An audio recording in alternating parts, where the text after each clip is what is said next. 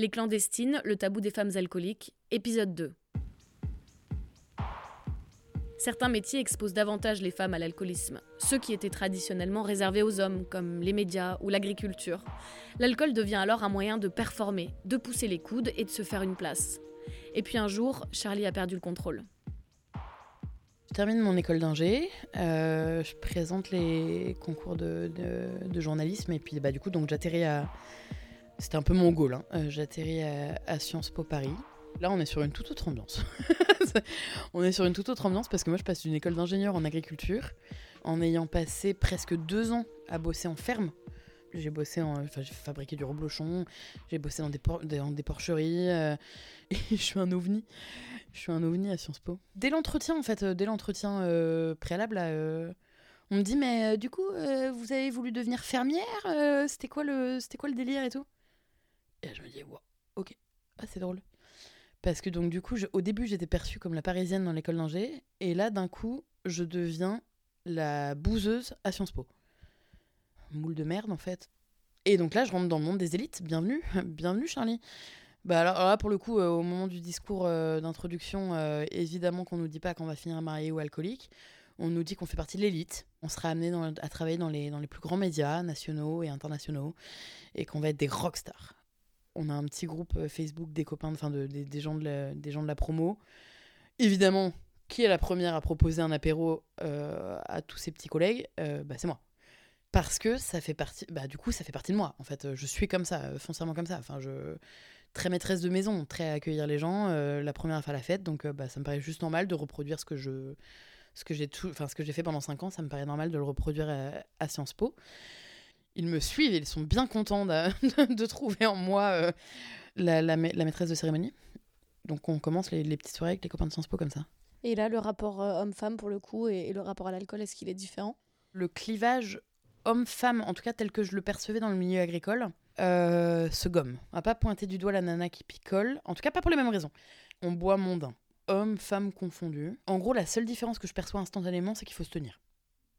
Parce que moi, je sors d'une école d'ingé où euh, la bière coulait à flot et j'allais en soirée avec euh, des boîtes en caoutchouc, quoi.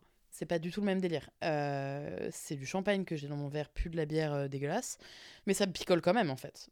Et en fait, je me rends compte en rentrant à Sciences Po que c'est une manière d'emmerder le monde que d'être une nana qui picole et qui va pas se cacher. Bah ouais, je suis une bonne vivante. Bah ouais, je vous emmerde les gars. Euh, ouais, ouais, j'ai une bonne descente, ouais. Et bah je joue ce côté cutéreux en fait. Ouais, tu sais quoi, je suis une cutéreuse Bah ouais, à fond, à donf. Ouais, je picole, ouais. Je t'emmerde. Je suis une grande gueule en fait. J'arrive à Sciences Po, je suis une espèce de grande gueule et grande gueule qui, que je, m'affirme avec l'alcool. Et ça me fait vachement plaisir en fait. J'emmerde les élites. Et donc en fait, mon appartement devient à ce moment-là un QG. Et en fait, je me rends compte que la peur du manque s'installe à ce moment-là. Par exemple, chez moi, je suis à Sciences Po et donc, par exemple, chez moi, c'est impossible qu'il n'y ait pas de quoi accueillir très convenablement, on va dire, 8 personnes et les rincer. Et tu penses pas que c'est des bouteilles pour toi Tu te dis vraiment c'est pour accueillir si jamais il y a besoin. C'est pas pour moi si jamais je veux. Non, c'est pas pour moi, c'est parce que je suis une bonne maîtresse de maison, que euh, moi je viens d'un milieu où on accueille vraiment bien les gens, donc j'accueille les gens chez moi et je les accueille eh, pour de vrai quoi. Est-ce qu'il y a des gens qui te font des réflexions euh, Bah dis donc, attention Charlotte. Est-ce que tu as des mises en garde ou, des remarques? À ce moment-là, pas du tout. Et puis, euh, et puis j'ai l'alcool hyper joyeux. Vais toujours être la première à danser, la première à faire marrer tout le monde. Non, pas de réflexion, rien du tout. Sauf que la perspective d'arriver à une soirée où par exemple euh, ça pourrait ne pas être Byzance, ah bah ça me fait chier. Donc ce que je vais faire, c'est que je vais prendre un peu d'avance, je bois chez moi, et je vais à la soirée. Alors je bois toute seule dans l'optique de revoir, enfin de, retrouver des gens. Je, je bois pas toute seule euh, et je passe pas la soirée toute seule, mais je prends un peu d'avance sur les gens. C'est là où assez naturellement, euh, je vais boire une DSP, deux DSP, trois DSP, merde la quatrième, j'ai pas le temps de la boire euh, si je veux pas arriver en retard à ma soirée. Qu'est-ce que je fais? Je la mets dans une bouteille d'évian j'embarque la bouteille d'évian dans le métro et je bois ma bière discrètement dans le métro avant d'arriver à la soirée. Et est-ce qu'il y a un état avant, euh, après ces bières? Est-ce que tu te sens quand même soulagé Est-ce que, est que tu te sens plus tranquille une fois avoir bu toutes ces bières? Je me sens prête à faire la fête. Dès que je bois, euh, je me sens prête à faire la fête. Et j'arrive toujours les bras chargés. Euh, mon sac à dos, il est rempli de boissons. Si tu ramènes plus que ce que tu ne bois, ta consommation est plus subtilement cachée. Et puis je suis en couple avec un mec euh, qui, euh, qui picole. Je- il est pas alcoolique, hein. mais, euh, mais il boit. Et après, tu arrives dans le monde euh, du travail. Comment ça se passe? J'arrive finalement à rentrer dans une grande radio nationale, donc, euh, donc je suis contente. En plus, je rentre par une belle voie, euh, je gagne un concours radio, euh, je, renvoie une image de Charlie réussit bien, quoi. Alors, euh, bon, pour la petite histoire, je rentre dans une radio en gagnant un CDD de trois mois. Euh, on est quand même sur une petite précarité. J'ai trois mois pour faire mes preuves en reportage, parce que du coup, je suis reporter. Enfin, c'est tout ce dont j'ai toujours rêvé, en fait. Et, et l'ambiance est, enfin, l'ambiance est très cool. Au bout de quelques jours, on organise le premier pot. Et au bout de quelques jours, je me rends compte d'un truc. Tu peux pas être journaliste et, alcoolisé. Parce que dès que tu bois, euh, bah, ça s'entend. Tu bafouilles, euh, tu trouves pas les mots, t'as un surplus de salive, euh, c'est euh, c'est infernal en fait. Enfin, tu peux pas décemment être reporter en radio et avoir bu un coup, au risque que l'auditeur ne comprenne vraiment rien à ce que tu veux raconter.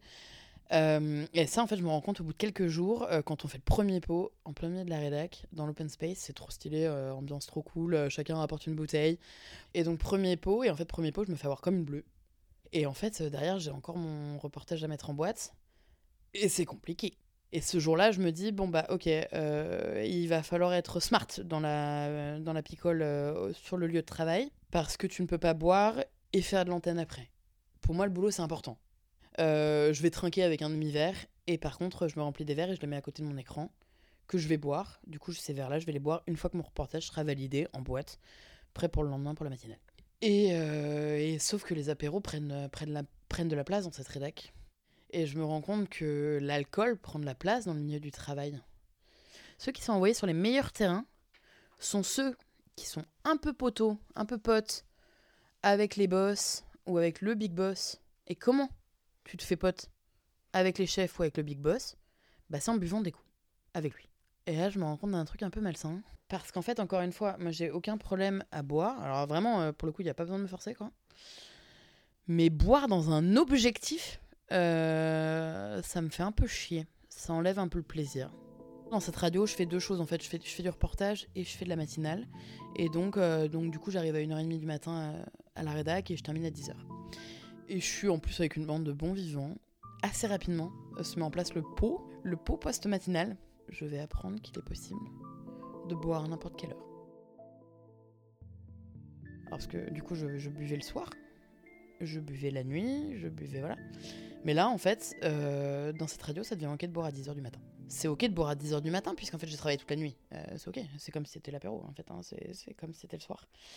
Et, euh, et on fait des trucs complètement fous. Euh, par exemple, on fait une semaine de l'escalade. Tout ça est organisé dans l'open space. hein. On fait le lundi bière, le mardi euh, vin blanc, le mercredi vin rouge, le jeudi liqueur de je sais plus quoi, et on termine le vendredi avec du rhum arrangé, quoi. C'est la matinale, de, la semaine de l'escalade. Et puis ça tombe bien en fait, ça tombe bien d'avoir bu parce que du coup ça m'aide à dormir. Et puis si j'ai un peu de mal à dormir, je vais reboire une petite bière. Je bois pour d'autres raisons, pour une nouvelle raison. En fait, encore une fois, j'ai j'ai comme débloqué un niveau. C'est que je, je dé- je débloque le niveau de boire pour s'assommer pour dormir. Ou boire pour supporter une actualité potentiellement un peu dure. Je me rappellerai toute ma vie. Ce pot post-13 novembre, on est toute la rédaction ensemble tout le monde, alors là pour le coup je, je peux bien dire tout le monde parce que je suis vraiment pas seule à boire, euh, on boit comme des trous. On s'assomme en fait. On en a vu des vertes et des pas mûres. On boit pour s'assommer, pour penser à autre chose, pour euh, mettre du fun euh, dans un quotidien un peu, euh, un peu hardcore. Et est-ce que ta consommation, euh, quand tu es dans cette radio, elle t'inquiète Ou pour l'instant, t'en fais rien de cette, cette information et de ta consommation? On va dire que quand je pourrais être, quand je, je peux être attrapée par ma consommation, quand je peux me dire par exemple, oh là t'as un peu abusé meuf, je me dis, en fait je me regarde et je me dis, bah, ça va, en vrai ça va. T'as euh, 26 piges, tu bosses dans une belle radio, euh, t'as des collègues, t'as ton appart, t'assures, est très sex and, euh, sex and the city, quoi. Enfin le côté un peu euh, meuf émancipée, meuf qui, meuf qui assure.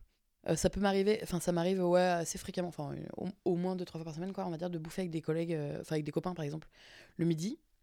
Une femme qui titube en journée, c'est un peu gênant quand même. En fait, je, je bois de manière totalement assumée et, et normale avec mes collègues, mais je me rends bien compte qu'avec les gens qui n'ont pas le même rythme que moi, que ça peut être un peu gênant quand même, ça peut être un peu dérangeant parce que ouais, typiquement, quand je retrouve un pote après une matinale et que j'ai bu, je me dis quand même au fond de moi, cache-lui peut-être un peu que t'as picolé quand même. Ou, lui dis peut-être pas tout ce que t'as picolé parce que il va peut-être pas comprendre si tu le retrouves à 11h30 du matin, quoi. Et en même temps, je me dis que c'est hyper grisant d'avoir un truc à cacher. c'est hyper fun. Et j'ai des photos de moi. J'ai des photos de moi sortie de matinale, maquillée comme une voiture volée, parce qu'on faisait de la télé aussi. Donc avec ma petite veste de télé, mon maquillage de voiture volée et ma pinte de bière, quoi, à 10h du mat. Et je vois pas où est le problème. Quand je commence à bosser en radio, du coup, je, suis en couple. Euh, je suis en couple avec un mec. Euh, ça se passe, euh, ça se passe bien. Enfin, plutôt bien. mais globalement, il n'est pas trop ma priorité. J'ai une priorité à l'instant qui est de bosser, de faire enfin mes preuves dans ce milieu que j'ai tant rêvé, de faire mes preuves, ouais. je, je fais globalement passer mon couple au second plan et c'est vraiment pas ma priorité de fil en aiguille, euh, ça se termine. Et en fait, euh, autant professionnellement, je, vis un, moment de fou. Euh, je suis envoyé en reportage à droite à gauche, c'est trop cool, je fais enfin ce que je veux. Autant d'un point de vue perso, je m'effondre. Bah, je me retrouve seule. Et qui dit seule dit forcément, c'est un peu le moment où on fait toujours le point sur sa vie. qu'est-ce qui va bien, qu'est-ce qui va pas? Et qui es-tu vraiment, en fait, Charlie? J'ai pas trop envie de réfléchir à ça et qui je peux être amoureusement, j'ai pas du tout envie d'y réfléchir parce qu'en fait, j'ai une petite intuition. Euh, une petite intuition qui me plaît pas trop. Euh, enfin, qui me plaît pas trop. Qui me fait peur. En fait, c'est pas qu'elle me plaît pas trop, cette intuition, mais c'est qu'elle me fait un peu peur. Mais mon intuition, c'est que je suis gay, en fait. C'est que j'ai été en couple avec des hommes, mais c'est qu'en fait, je suis, je suis lesbienne. Cette intuition, je l'ai depuis quelques années, en fait. Alors. Euh, euh, j'y pensais pas du tout tous les jours euh, quand j'étais en couple avec des mecs, hein, pas du tout, du tout.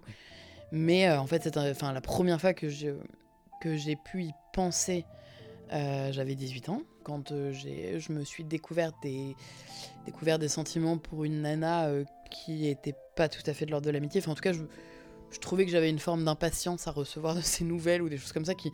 Je, je trouvais que j'étais très amie avec elle. Je me suis dit, oh, c'est rigolo.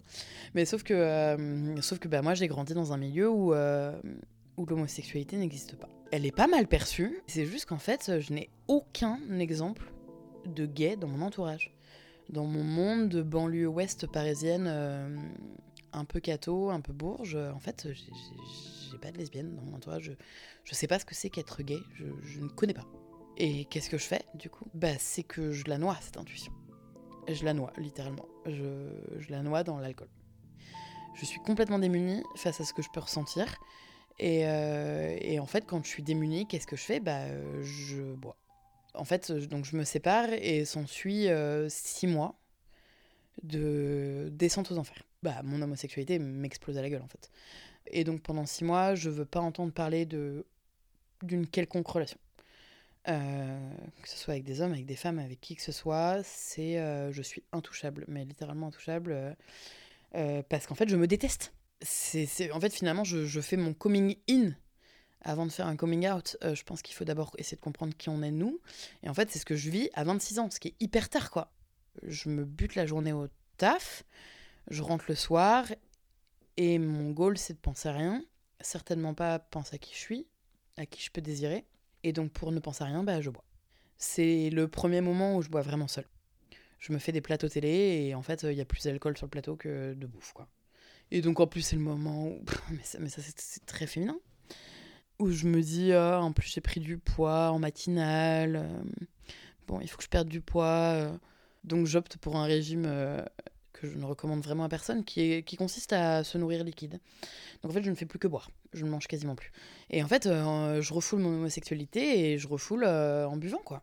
Euh, je, mais en buvant seule et en me, en me flinguant toute seule, en fait. C'est d'ailleurs le premier moment où j'en parle à un médecin que ça va pas très bien. J'aurais pu lui dire que ça va pas très bien parce que je bois. Non, moi je me fais soigner pour dépression. En fait, je suis un légume. Chez moi, je suis un légume personne s'en rend compte. Parce qu'une une femme n'a pas le droit de s'écrouler. Donc euh, je présente super bien par contre. Mais, euh, mais au fond, euh, déchet. Et puis après, après s'ensuit une période où je vais tenter de me rassurer. En me disant que non, je suis pas, finalement, je suis pas si gay. Je suis pas si lesbienne. c'est pas possible. J'ai aucun exemple. je peux pas être lesbienne parce que déjà, je sais même pas comment ça fonctionne. Enfin, je, je sais pas. C'est pas possible. Donc je vais me rassurer. Je vais me rassurer en multipliant les rencontres avec des hommes rencontres qui se font systématiquement avec de l'alcool Je ne peux pas rencontrer un homme et je ne peux pas avoir une relation sexuelle avec un homme sans boire. Enfin, c'est impossible. Pour rencontrer des mecs, je bois pour me désinhiber. Et je bois parce qu'en fait, euh, je fais un truc qui finalement est assez contre nature, quoi. Enfin, euh, pour euh, accepter mon corps dans cette situation à nu avec un homme, si j'ai pas bu, c'est non. Et sauf qu'en fait, c'est un cercle vicieux parce que, parce que tu rentres chez toi en te disant que. En tout cas, je rentre chez moi en me disant que bah, je l'ai fait et que, et que c'était pas si terrible, mais que ça impliquait de boire. Bon bah du coup je vais boire pour rencontrer quelqu'un d'autre et en fait le, c'est un cercle vicieux. C'est vraiment euh, plus tu rencontres plus tu bois plus tu bois plus tu rencontres. Et je me rassure je suis capable à ce moment-là euh, de, de boire euh, au réveil. Je je me déteste. Je, je m'aime pas en fait. J'aime pas ce que j'ai fait la veille j'aime pas la fille que j'ai l'image que j'ai renvoyée j'aime pas ce que souvent je prends la bouteille qui est déjà entamée et je suis bien je supporte une situation. De manière inconsciente, je fais quand même des gestes qui, qui trahissent le fait qu'il y a un problème parce que, parce que je vais boire vite. Évidemment que je vais pas sortir de verre. Je vais pas me verser un verre. Je vais boire au goulot pour pas qu'on. Voilà. Je vais pas faire un poc de bouteille. Je vais pas faire. Enfin, je vais faire discret jusqu'à ce qu'un jour je supporte plus. Un bon matin, euh, en plein open space, il était 5 h du mat. Et en fait, ce matin-là, euh, je me dis, mais c'est pas possible, quoi. Juste un moment, il va falloir accepter, quoi. Juste accepter le fait que bah ouais je suis lesbienne et c'est comme ça. En fait ce matin là je me dis à 5h du mat je, je me déteste. Je me déteste et donc il va falloir faire quelque chose pour euh, peut-être m'aimer un peu plus. Juste il faut que tu puisses rencontrer une nana euh, pour te dire est-ce que c'est possible ou pas. Chose que je fais. Je fais un date avec une nana qui s'appelle Alison et c'est la révélation elle veut absolument qu'on s'appelle avant de, avant de se voir. Euh, moi, je panique, je panique parce qu'elle a une voix de femme, tout simplement. juste avant notre date, je bois quand même. Euh, enfin, je, vois une copine et je bois un verre de blanc avec elle. Et je me rappelle qu'Alison me dit Oh bah j'espère que tu vas pas arriver bourré euh, au rendez-vous parce que franchement ça la foutrait mal. C'est pas comme ça que j'envisage un premier date. Et là je me dis Ouais, chier C'est la première fois qu'on me fait une réflexion sur l'alcool. D'une nana que je ne connais pas encore en fait. Euh, elle, a le mérite de poser les bases. et, et, bon, bref, et donc je, fais ce date. ce date qui, bah, spoiler, se passe très bien. Quasiment instantanément, je ressens plus le besoin de boire.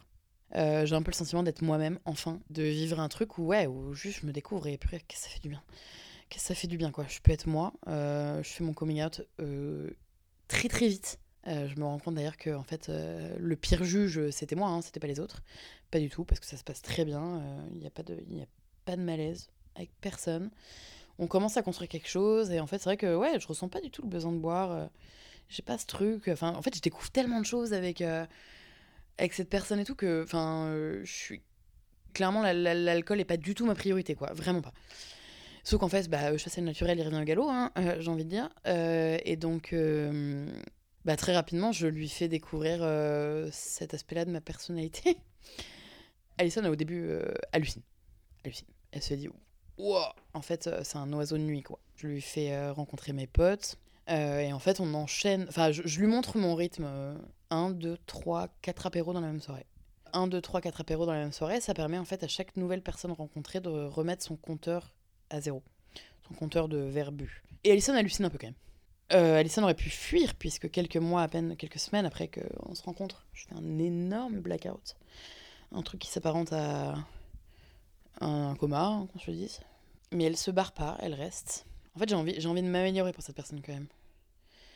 Et en fait, surtout que j'apprends qu'en fait, dès le début, mes potes, voyant que ça devient un peu sérieux entre nous, lui disent Bon, bah, on te confie euh, Charlie.